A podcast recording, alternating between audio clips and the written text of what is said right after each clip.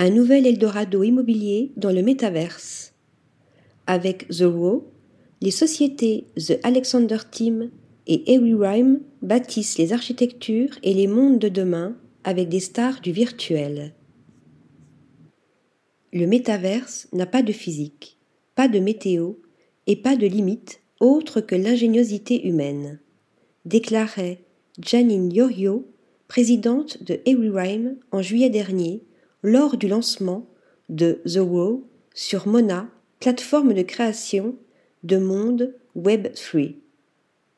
Et à la vue des conceptions visuelles mises en ligne, on saisit l'infinité du projet. Ce nouveau Place to Be, pour les adeptes de la réalité numérique alternative, réunit des artistes pionniers du genre et des collectionneurs en quête d'une demeure unique qu'ils pourront utiliser dans d'autres univers du métaverse. La volonté de The Alexander Team et Rhyme est d'offrir à leurs clients une expérience virtuelle similaire à celle du monde réel entre acquisition, exclusivité et valeur des biens immobiliers. Pour ce faire, ils ont fait appel à six virtuoses pour concevoir une série de 30 monuments architecturaux en 3D qui seront vendus chacun sous la forme d'un seul et unique NFT. Les possibles. Daniel Archam, qui agit ici en tant qu'ambassadeur créatif d'Everywrime, choisit ainsi d'agrandir sa sculpture d'Arès à une échelle tellement monumentale qu'elle pourrait être habitée.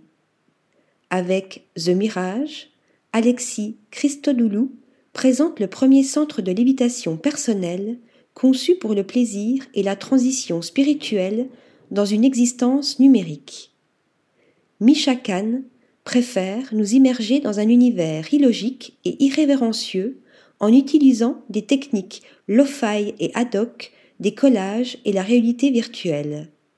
De son côté, Andres Reisinger propose un manifeste visuel qui questionne à nouveau l'architecture traditionnelle, élevant l'expérience d'habiter dans des conditions plus stimulantes.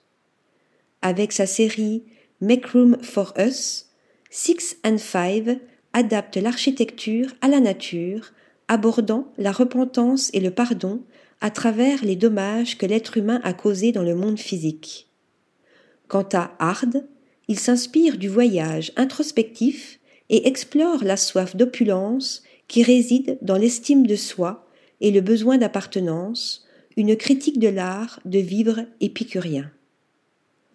Article rédigé par Nathalie Dassa.